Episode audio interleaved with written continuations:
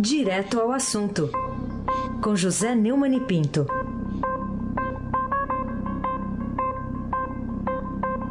Oi, Neumani, bom dia. Bom dia, Raíssa Abac, o craque. Bom dia, Carolina Ercolim, tintim por tintim, a, a âncora do Diário das Eleições. Isso aí, Neumani, bom dia. Bom dia, Almirante Nelson. E o seu pedalinho. Bom dia, Diego Henrique de Carvalho. Bom dia, Macibiase. Bom dia, Clã. Bonfim, Emanuel, Alice Isadora. Bom dia, ouvinte da Rádio Eldorado 107.3. Raíssen Abac, o craque. Bom, vamos falar ainda das investigações envolvendo o ataque à faca contra o candidato Jair Bolsonaro.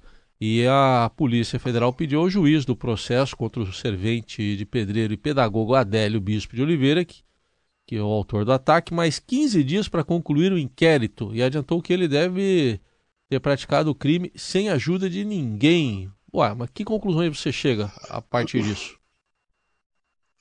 É, a Polícia Federal pediu a terceira para Federal do Juiz de Fora a prorrogação do inquérito.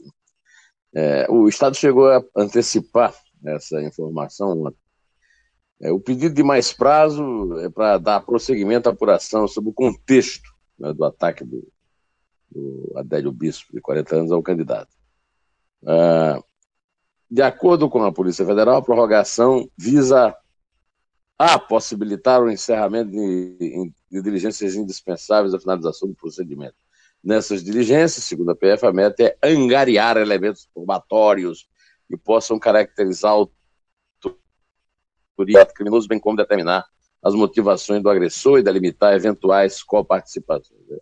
Olha, é, eu sei que a polícia precisa de tempo, eu sei que no inquérito normal isso poderia ser considerado como uma, uma coisa natural, mas não é um inquérito normal, não é um crime comum, é um atentado à democracia, um crime político, é um atentado contra o direito que qualquer pessoa, qualquer cidadão brasileiro tem de votar e ser votado, e a polícia precisava ter mais pressa nisso aí, isso pena a gente começar a ficar desconfiado de quem tem algum caroço aí nesse ângulo. Veja bem, a polícia já falhou feio, já falhou de forma grave ao permitir que o candidato fosse agredido e depois não pedir desculpa por isso, deixar, ah, velho, com aquela conversa que prendeu o agressor, que levou o candidato para o hospital, salvou a vida dele, é tudo verdade, mas a função da polícia é evitar que ele seja atacado. Agora que ele foi atacado, é, que não dá mais para mudar isso, a polícia precisava ter mais pressa, mais responsabilidade e não ficar com essa conversa de que ele agiu sozinho ou ele não agiu sozinho, principalmente depois daquela explicação muito fajuta que a polícia legislativa, parece mais uma milícia legislativa, é, deu a respeito do súbito aparecimento de, do registro de uma visita dele no dia mesmo do atentado à Câmara dos Deputados. Olha, precisa explicar as coisas melhor, precisa. A polícia é um, é um aparelho do Estado democrático, do Estado de Direito, e precisa agir como tal. Carolina Ercolim, tintim por tintim. Neumani, queria colocar aqui na nossa conversa a reportagem da revista Economist. Aliás, tem o editorial e também tem a, a matéria. E aí começa assim: Deus é brasileiro, diz o ditado que batiza um popular filme do cinema nacional as belezas do Brasil, suas riquezas naturais e a música fazem o país parecer abençoado de maneira única, mas ultimamente os brasileiros precisam se perguntar se, assim como no filme, Deus saiu de férias. E aí elenca diversas mazelas, economia um desastre, contas públicas sob pressão, é, a política também bastante apodrecida. Enfim, queria saber a sua opinião sobre a revista britânica, se ela tem razões editoriais para tratar o primeiro colocado das pesquisas Ibope e Datafolha, Jair Bolsonaro, como uma ameaça de simpatia por ditadura na América Latina e uma perspectiva de governo também desastroso aqui no Brasil. Bom, é, a revista Economist não pode ser acusada de ser comunista, né, de ser de esquerda. Né? É, a revista Economist é um, um baluarte da imprensa econômica liberal no mundo. A, a revista Economist erra, como qualquer coisa feita por um ser humano, já errou inclusive sobre o Brasil, já houve capa é, louvando demais o Brasil quando não merecia, já houve capa é, constatando a nossa queda quando realmente ela acontecia. Agora ela considera o Bolsonaro uma mais recente ameaça da América Latina é, e considera que um eventual governo dele poderia ser desastroso para o Brasil. Né? O texto está na íntegra, na, na edição do portal do Estadão, né? comparando o avanço de Bolsonaro ao populismo nos Estados Unidos com Donald Trump, na Itália com Matteo Salvini e nas Filipinas com Rodrigo Duterte. Para Economist, o Bolsonaro soube explorar a combinação de recessão econômica, descrédito com a classe política e aumento de violência urbana, com a apresentação de visões conservadoras e uma proposta de economia pró-mercado. Olha, eu, eu reconheço que o Bolsonaro é um candidato de extrema-direita, só que a revista é, Economist né, precisava é, talvez ter um pouquinho menos de pé no acelerador, porque não há, na verdade, a, candidatura do Bolsonaro obedece a todos os ditames da lei e, da, e do Estado Democrático de Direito que permite qualquer cidadão seja candidato com qualquer, qualquer ideologia que ele tem. Eu continuo achando que o favoritismo do, do Bolsonaro se deve a, a, uma manifestação muito grande de parte é, considerável da sociedade brasileira, que nós só vamos saber qual é o tamanho na hora da votação mesmo, é, de desgosto, de raiva, de indignação com os anos desastrados das administrações Lula, Dilma e Temer. A verdade é que os, dos 13 candidatos, o único que é realmente anti-PT, contra o PT de verdade, é o Bolsonaro. Não adianta querer é, jogar que ele apoiou o Lula, que ele é, falou bem de o Chaves, isso não, não vai pegar. A, a verdade é que todos os outros candidatos, de alguma forma, estão ligados ao Lula e isso aparece não apenas na votação do Bolsonaro, como na rejeição é, a ele também, que é uma rejeição basicamente não de quem tem uma ditadura de direita, mas de quem quer que as coisas continuem como estão. É, a verdade é que a economista cumpre o seu dever de alertar e de informar, é uma coisa até que faz parte da tradição da revista, né? e temos que aceitar e discutir como estamos fazendo aqui. Aí, sem abaque, o craque. Bom, Neumann, e o que pode ter inspirado o ex-presidente Fernando Henrique Cardoso a escrever aí uma carta, uma copiosa carta, na qual ele não se limita a apoiar o candidato partido dele à presidência, o Geraldo Alckmin, PSTB, mas também adverte que ainda há tempo para deter o que ele chama de a marcha da insensatez. O Estadão também publicou ontem né, que, diante da polarização entre o candidato PT, Fernando Haddad, e o Jair Bolsonaro, o PSL, o PSDB procurou o Fernando Henrique para que ele tomasse uma atitude. E aí ele escreveu uma carta enorme. É, não digo que seja um documento importante politicamente, porque o Fernando Henrique hoje é uma pessoa que não. É, ele não goza do prestígio é, que ele merece pelo fato dele ter feito o plano real, mas por uh, problemas dele mesmo e, sobretudo, do partido dele. O PSDB, como a gente tem discutido aqui há muito tempo, é um dos maiores responsáveis por tudo que aconteceu, principalmente porque é, o Aécio Neves foi o candidato do partido em 2014, teve 50 milhões de votos, foi a esperança da sociedade brasileira para interromper os anos desastrados do, é, do Lula e da Dilma, e, no entanto, é, traiu o seu eleitorado é, quando apareceu negociando propinas e deixando claro que a oposição que o PSDB fez ao PT foi uma posição de francaria. Eu confesso que é, eu nem vou ler nenhum trecho da carta do Fernando Henrique, porque é um documento que não tem, assim, para mim, nenhum valor, até porque o Fernando Henrique não goza mais de nenhum prestígio, não tem nenhuma força, e esse documento ele apenas se refere à história dele e não se refere ao poder que ele tem agora de mudar qualquer é, condição a favor do candidato, que faz uma campanha, inclusive, muito fraca, uh, do ponto de vista da comunicação, é bastante deficiente. Então vamos em frente, Carolina Ercolim, tintim por tintim. Neumani, o que, que você acha que levou os candidatos à presidência do PT, Fernando Haddad, e do PSDB, Alckmin, Geraldo Alckmin, a reviverem no debate realizado ontem, lá no Santuário de Nossa Senhora Aparecida pela TV Aparecida, aquela polaridade dos dois partidos justamente nesse momento da campanha, hein? É, o Jair Bolsonaro está no hospital. Inclusive, ontem ele divulgou umas fotos caminhando lá no, no hospital, assim, com mais, com mais desenvoltura, né? E não pode comparecer aos debates. O, o vice dele, o, o, o general Mourão, tentou ir para o lugar dele do debate, mas foi evidentemente rechaçado pelos organizadores dos debates e pelo próprio Bolsonaro, teve que enfrentar ontem aquela crise lá com o Paulo Guedes e com o próprio Mourão, né?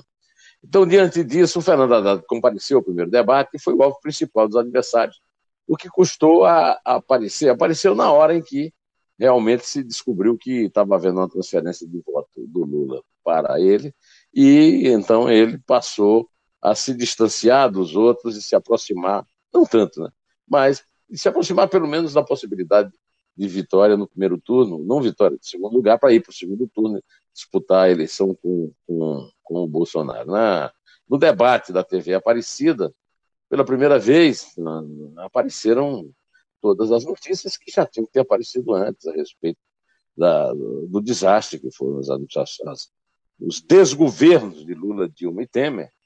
E aí aquela coisa de, de, de tentativa de marketing negativo dos candidatos, quando você fica com a impressão de que não tem nenhum candidato querendo se eleger, está todo mundo querendo que o outro seja derrotado. Agora vai ter que ter uma hora no fim que alguém é, é ganhe a eleição, né? O, o Haddad é, só assumiu a candidatura no dia 11, porque até lá veio aquela farsa, é que até hoje não foi punida devidamente pela Justiça Eleitoral e já deveria ter sido. De qualquer maneira, o debate também não teve assim grandes momentos, nenhuma nenhuma, né, nenhum dado novo a, a merecer o nosso registro aqui, Raíssen Abac, o craque. É, os candidatos não foram muito católicos no debate de ontem, né? Não foram, não. O... Nem os candidatos, nem os bispos. Nem... Ô Neumann, o é, que, que você acha aqui de uma outra história é, do Ministério Público Eleitoral? Se ele tem razão ou está exorbitando ao reclamar na justiça da participação de Lula, né, que está preso, nas campanhas do PT, nos horários dedicados no rádio e na televisão a essa campanha, nas quais aparece a frase Haddad é Lula. É, o, o vice-procurador-geral eleitoral, Humberto Jacques, mandou um parecer ao Tribunal Superior Eleitoral acusando a coligação O Povo Feliz de Novo, PT, PCdoB e PROS, de confundir os eleitores propagando a mensagem Haddad é Lula com a figura do Lula divulgada ao lado do Fernando Haddad e Manuela Dávila, que são os candidatos a presidente em vista da chapa. Segundo Jacques, a peça confunde o eleitor e passa a ideia de que a chapa é composta, na verdade, por três nomes. Nós já tínhamos conversado sobre isso, né, Inclusive, você lançou aí a chapa triplex, né, se referindo àquele apartamento lá do Guarujá, não é verdade? É, isso aí, essa manifestação foi feita é, no âmbito de uma representação do, do Partido Novo contra a peça publicitária. Né? Ele concordou com as críticas do Novo e ao fato do Lula ocupar espaço maior do que o conferido à vice, a Manuela Dávila. É, a controvérsia tem relação à, à, propaganda eleitoral e na inserção o Lula diz eu tenho certeza que nós podemos retomar o caminho do crescimento, do emprego e da esperança. É, eu acho um absurdo que um preso, um preso comum, não é um preso político, é um preso comum, esteja é, dando ordens e fazendo apelos na, na, na, propaganda que, aliás, eu sou crítico de tudo, da justiça eleitoral, da propaganda, e desse absurdo que é a desenvoltura com que o Lula comparece no, programa eleitoral, é, desmoralizando completamente a justiça eleitoral, porque não precisava, porque ela já é desmoralizada em si mesma e pela história dela. Carolina Ercolim, Tintim por Tintim. Bom, Neumann, eu queria ainda falar contigo sobre é, qual novidade que pode estar desenterrando agora uma denúncia apresentada pelo ex-procurador da República, Rodrigo Janot, e que preocupa muito o Palácio do Planalto por envolver quem? o presidente Michel Temer e também os ministros, né, os seus é, ministros mais próximos, Moreira Franco e Eliseu Padilha. O interessante dessa denúncia, eh, dessa dessa, desse pedido de audiência do juiz, que é o Valdesnei de Oliveira, da 10 Vara Federal, é que a denúncia foi oferecida pelo ex-procurador-geral da República, Rodrigo Janot, aquele que o Temer considera seu inimigo. É uma reportagem do Luiz Vassalo, que é líder lá do, do nosso campeonato brasileiro, né, São Paulino, e o Fábio Serapião de Brasília. É, a, a, as audiências dizem respeito, dirão respeito a um tal de quadrilhão do MDB, que foi uma expressão é, cunhada pela, pelo, pelo Rodrigo Janot. E o, o Palácio está em, em, em, alerta, porque é o, o, Temer, o Moreira e o Padilha é, estão, é, são, são, protagonistas e estão sendo aventados. Né? O juiz quer ouvi-los. É, as personagens que não têm foro é, continuam no, no, processo tramitando na Justiça Federal. Né? O Eduardo Cunha, o Henrique Eduardo Alves, o Gedel Vieira Lima, o ex-assessor Rodrigo Rocha Lourdes, que agora sumiu do noticiário, o Homem da Mala, e o coronel João Batista Lima Filho, que isso aí não adianta chamar para dar audiência, que ele não vai, e se for, não fala. Ele foi até preso e não disse nada, né? De qualquer maneira, o Planalto está preocupadíssimo com boas razões, principalmente porque dia 31 de dezembro acaba o foro, acaba o foro privilegiado, e aí entram na dança Temer, Moreira e Padilha. Olha que trio, hein? o, o Heisenbach, o craque. Parada dura, né? Parada dura, Parada dura. Com, com perdão, o trio para, parada dura, que não merece a comparação, coitado. Bom, vamos falar a, aqui do outro assunto. O que, que você sentiu quando viu a imagem nos meios de comunicação daquela metralhadora ponto .50 apreendida pela polícia no Rio de Janeiro, 1,68m, é isso? É 1,68m a metralhadora.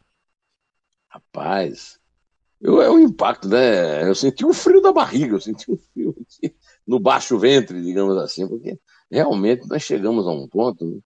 É, essa, essa apreensão é um feito lá da intervenção militar, mas ela não esconde certas coisas. Né? Na verdade, é uma metralhadora antiaérea, Browning .50, de fabricação americana, tem 1,68m, pesa 38 quilos.